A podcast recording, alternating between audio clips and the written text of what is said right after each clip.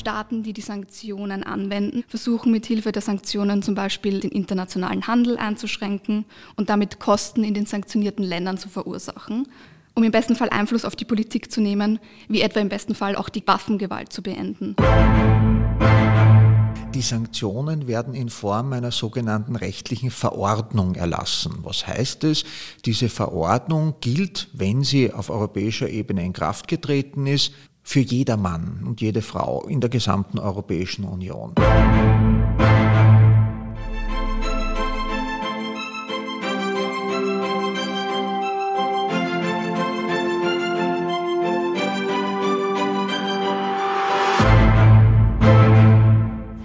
Es geht um das Thema Sanktionen. Welche Arten von Sanktionen gibt es? Was ist zum Beispiel ein Asset Freeze? Und welche Rolle nimmt die ÖNB im Falle von Sanktionen ein? Mein Name ist Christian Stöckel. Sie hören den Podcast der Österreichischen Nationalbank.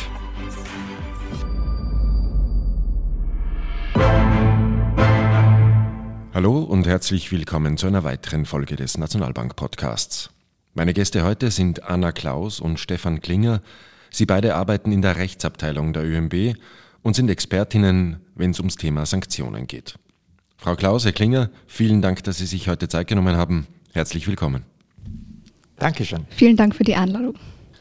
Man hört und liest in letzter Zeit sehr viel von Sanktionen, meist im Zusammenhang mit Russland und dem Angriff auf und dem Krieg in der Ukraine, aber auch bei Ländern wie zum Beispiel Iran oder Nordkorea, sind Sanktionen ja immer wieder ein Thema.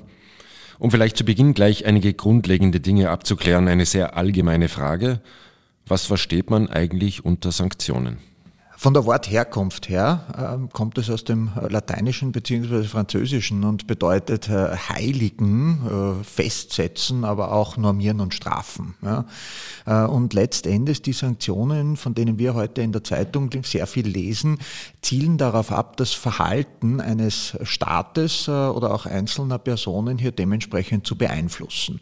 Also äh, es werden Sanktionen verhängt, weil ein anderer Staat beispielsweise das Völkerrecht gebraucht gebrochen hat äh, und äh, die andere Staatengemeinschaft mit diesen Sanktionen hier äh, den völkerrechtsbrechenden Staat wieder auf die Seite des Völkerrechts bringen möchte. Sanktionen sind damit auch eine Alternative oder eine Möglichkeit von Staaten hier, bevor sie oder stattdessen, dass sie militärische Interventionen oder diplomatische Tätigkeiten hier vornehmen. Mhm. Sind das, egal welches Land es jetzt betrifft, immer die gleichen Maßnahmen oder gibt es verschiedene Arten von Sanktionen? Nein, es gibt grundsätzlich verschiedene Arten von Sanktionen. Erwähnenswert sind hierbei vor allem die Wirtschaftssanktionen, die Dienstleistungssanktionen, die Finanzsanktionen oder Einreisebeschränkungen für die gelisteten Personen. In diesem Fall dürfen die Betroffenen zum Beispiel nicht in die EU einreisen oder den Mitgliedstaat, dessen Staatsangehörigkeit sie besitzen, verlassen. Im Gegensatz dazu sind Wirtschaftssanktionen zum Beispiel Import- oder Exportverbote, die verhängt werden. Das bedeutet konkret, dass bestimmte Güter aus einem sanktionierten Staat nicht mehr gekauft werden dürfen oder von dem sanktionierten Staat nicht mehr eingekauft werden dürfen. Und je nachdem, wie viel der betroffene Staat mit diesen Handelsgütern normalerweise verdient, gerät im Ergebnis seine Wirtschaft in Schwierigkeiten und dies soll im besten Fall dazu führen, dass eine Änderung der Politik angestrebt wird. Die ÖMB ist aber nicht für die Wirtschaftssanktionen, sondern nur für die Finanzsanktionen zuständig. Das bedeutet konkret für die Überwachung der Einhaltung von Finanzsanktionen im Bereich der Kredit-, Finanz- und der Zahlungsinstitute. Und zusammengefasst wird hier das Vermögen der betroffenen Personen eingefroren. Es können sowohl Personen als auch Organisationen sein, dessen Gelder eingefroren werden. Und dieser Asset Freeze, das heißt auf Deutsch das Einfrieren von den Vermögenswerten, bezieht sich auf die Sperrung von Bankkonten und anderen finanziellen Vermögenswerten von den Personen, die in diesen EU-Verordnungen, das heißt in den Sanktionsverordnungen, gelistet wurden. Und sobald die besagten Gelder von den jeweiligen Kredit-, Finanz- und Zahlungsinstituten eingefroren wurden, ist dies laut den zugrunde liegenden Verordnungen an die ÖMB zu melden, die dann die Aufgabe der Überwachung der Einhaltung innehat. Mhm. Wir wissen also jetzt, was man unter Sanktionen versteht und welche Arten von Sanktionen es gibt. Aber vielleicht noch einmal die Frage dazu, was sollen Sanktionen eigentlich bezwecken? Ja, genau, wie bereits schon zuvor kurz angeschnitten, ist das Ziel der Sanktionierung die Änderung der Politik und der Handlungen der sanktionierten Staaten zu bewirken. Staaten, die die Sanktionen anwenden, das heißt die sanktionierenden Staaten, versuchen mit Hilfe der Sanktionen zum Beispiel, wie bereits schon zuvor erwähnt, den internationalen Handel einzuschränken und damit Kosten in den sanktionierten Ländern zu verursachen. Und so soll im Ergebnis Druck auf den sanktionierten Staat ausgeübt werden, um im besten Fall Einfluss auf die Politik zu nehmen, wie etwa im besten Fall auch die Waffengewalt zu beenden. Und das ist ja grundsätzlich auch das Ziel der Sanktionen gegenüber Russland. Denn auch hier soll die Verhängung der Sanktionen bewirken, dass Russland die kriegerischen Handlungen gegenüber der Ukraine im besten Fall einstellt. Wer bestimmt denn eigentlich, ob und welche Sanktionen beschlossen werden? Das ist am Ende des Tages eine politische Entscheidung. Es ist eine Entscheidung, die kann ein einzelner Staat treffen, äh, aber auch auf supranationaler Ebene äh, sehen wir sehr viele Sanktionen, beispielsweise auf Ebene der Vereinten Nationen, der UNO äh, oder für uns in Österreich besonders relevant auf der Ebene der Europäischen Union. Ich würde es vielleicht exemplarisch einmal anhand der Europäischen Union äh, darstellen. Äh, da ist der Umstand, welche Sanktionen erlassen werden und äh, auch welche natürlichen oder juristischen Personen, also Unternehmen hier sanktioniert werden, ist eine Entscheidung, äh, die im Rahmen der gemeinsamen Außen- und Sicherheitspolitik getroffen wird. Dort heißt das auch restriktive Maßnahmen. Also wenn Sie in der Zeitung von restriktiven Maßnahmen äh, der Europäischen Union lesen, ist das in etwa genau das Gleiche wie Sanktionen.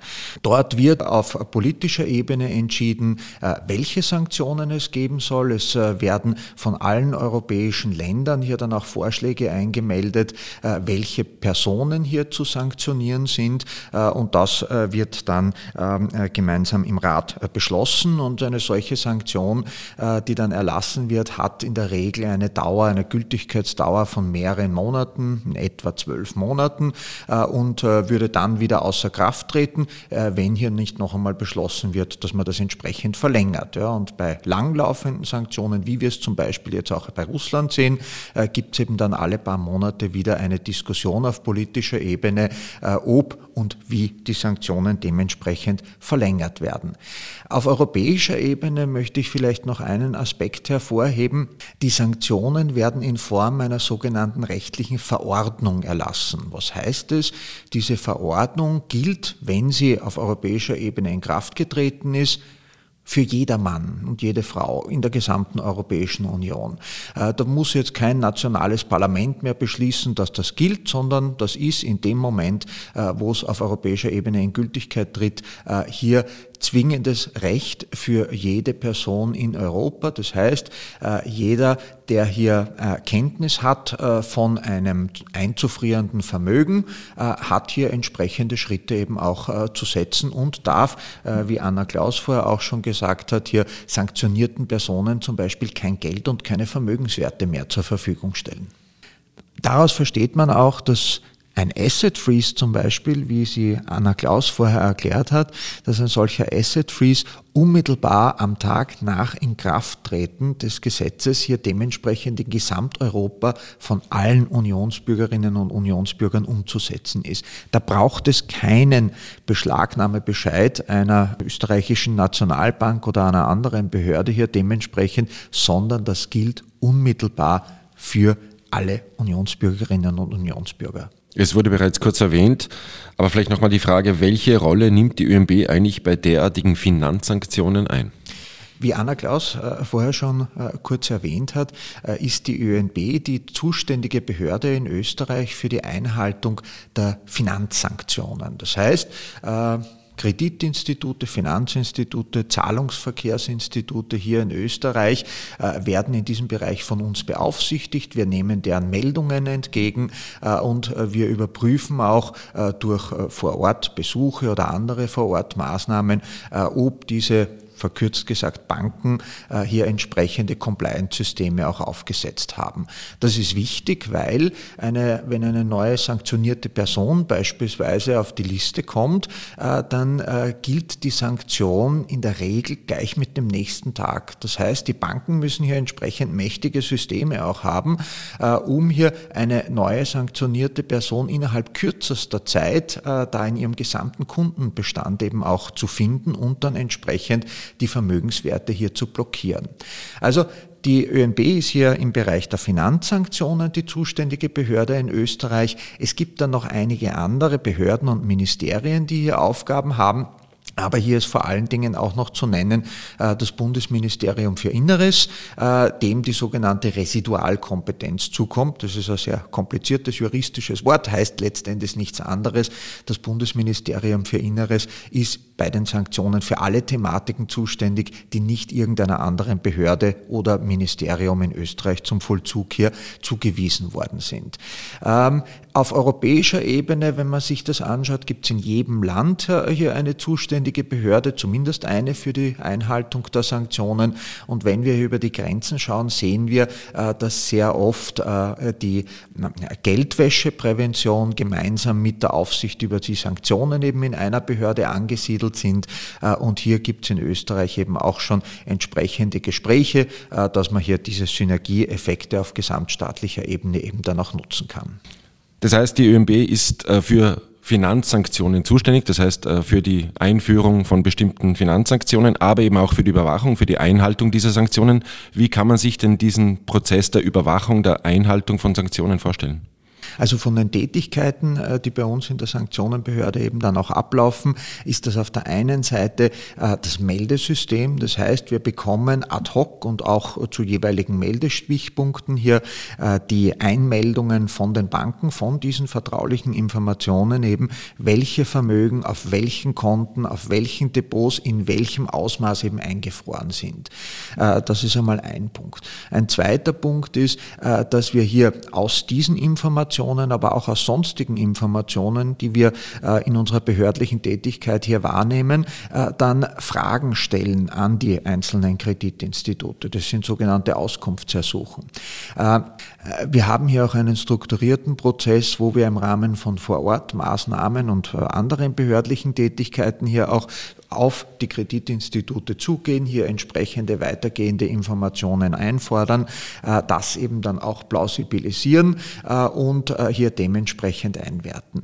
Wenn wir dann am Ende dieser behördlichen Maßnahmen äh, einen Verdacht haben, äh, dass hier von einzelnen Akteuren einzelne Sanktionsmaßnahmen nicht vollumfänglich eingehalten worden sind, trifft uns als Behörde hier die Verpflichtung, das im Wege von Sachverhaltsdarstellungen beispielsweise an die zuständigen ermittelnden und dann auch strafenden Behörden weiterzuleiten.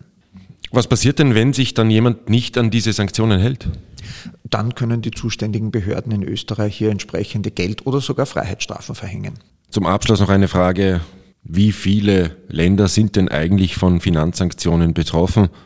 Und kann man da vielleicht auch eine Zahl nennen, wie hoch ist denn das eingefrorene Volumen? Ja, in Österreich, äh, wie gesagt, sind wir hauptsächlich hier für den Vollzug der EU-Sanktionsverordnungen äh, zuständig und das betrifft Länder äh, wie Afghanistan, Nordkorea, beispielsweise Iran, aber auch in letzter Zeit sehr stark auch in den Medien Belarus, also Weißrussland beziehungsweise Russland selbst. Und wenn man sich jetzt hier das eingefrorene Vermögen, die eingefrorenen Assets, die eben diesem Asset Freeze hier unterliegen, anschaut, äh, sind wir hier österreichweit im Milliardenbereich unterwegs. Mhm. Wir kommen damit zum Ende dieser Podcast-Folge. Herzlichen Dank für die spannenden Einblicke ins Thema Sanktionen. Danke, dass Sie sich Zeit genommen haben. Schön, dass Sie da waren. Dankeschön. Dankeschön. Wenn Sie noch Fragen oder Anregungen zu unserem Podcast haben, dann schreiben Sie uns eine E-Mail an socialmedia.oenb.at oder Sie kontaktieren uns über einen unserer Social Media Kanäle. Vielen Dank fürs Zuhören. Bis zum nächsten Mal.